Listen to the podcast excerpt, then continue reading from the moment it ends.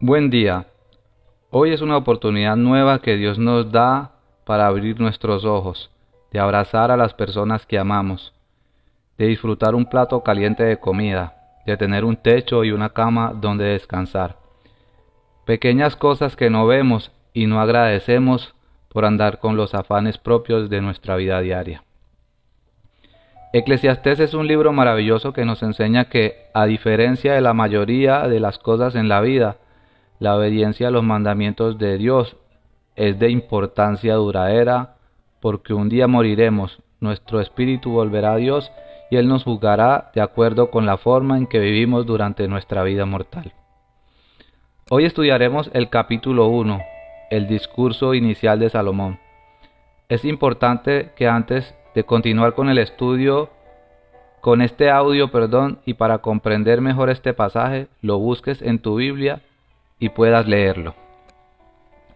Antes de iniciar con el capítulo primero de Eclesiastés, quiero compartir con ustedes algunos aspectos generales, pero no menos importantes de este poderoso libro.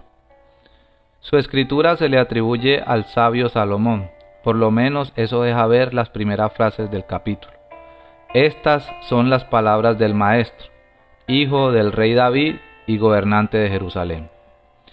El libro fue escrito alrededor del año 935 a.C., muy, muy probablemente cerca del final de la vida de Salomón.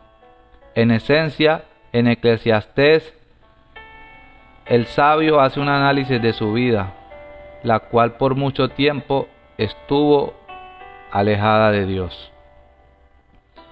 Sin duda alguna, estos versículos del primer capítulo del primer capítulo de Eclesiastés no fueron escritas por un agnóstico o un filósofo existencialista. Salieron de la mente y los labios de un predicador que había ahondado en el sentido de la vida debajo del sol, con todas sus paradojas y contradicciones. Fruto de sus reflexiones encuentra conclusiones tristes, elaboradas con gran objetividad basadas en, en sus experiencias personales, que expone en los primeros diez capítulos del libro de Eclesiastés. Pero todas esas experiencias conducen a la misma conclusión, vanidad de vanidades. Todo es vanidad, lo que equivale a vacío. Vacío y desilusión es el trabajo con que se afana el hombre. Vacío o vanidad la sucesión de generaciones humanas, la falta de sentido en lo rutinario del vivir cotidiano. Todas las cosas producen cansancio, más de lo que el hombre puede expresar. A partir del versículo 8, el texto de Eclesiastés es una exhibición de sucesivas frustraciones, la pequeñez de la sabiduría del hombre, el placer, la abundancia de posesiones materiales. Y el texto continúa con la exposición de males y frustraciones que acompañan a las experiencias más variadas del ser humano, todo lo cual culmina con la incomprensible experiencia de la muerte. Después de tantos años, los problemas de la existencia humana siguen presentándose al hombre de hoy con la misma inquietud y con la misma amargura que para la época de Salomón. Si observamos nuestra existencia justa y fríamente a la luz de nuestra escasa y corta sabiduría, nos resultará muy difícil escapar a su conclusión. Todo es vanidad, todo es vacío y molestia, todo es pura insatisfacción. Salomón tenía un propósito cuando escribió en forma tan escéptica y pesimista cerca del final de sus días, al reflexionar sobre lo que había hecho. Le pareció que casi nada tenía sentido. Una creencia muy común de la gente de ese tiempo era que la gente buena prosperaba y que los malos sufrían. Pero para Salomón esta creencia demostró ser falsa. Salomón escribió este libro después de haber probado todo, riquezas, mujeres, poder, entre otras cosas.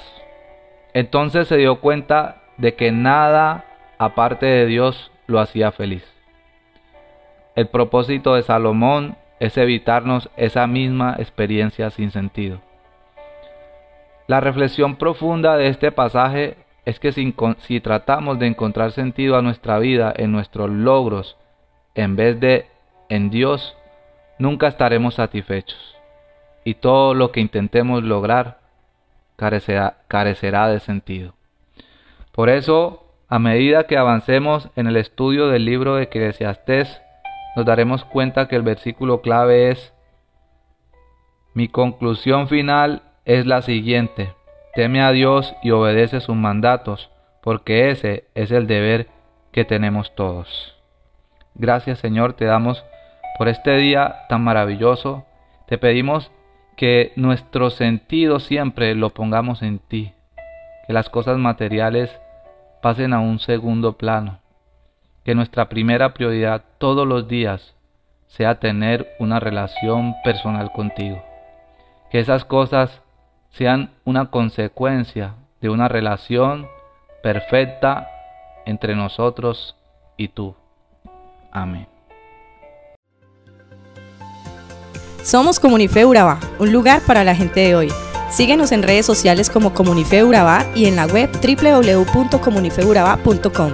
Allí encontrarás todo un contenido digital reservado de parte de Dios para ti. Nuestras reuniones miércoles 7 y 30 pm, toda una experiencia de oración y domingos 9 y 30 am destacamos la importancia de Dios en nuestra vida al compartir en familia. Te esperamos.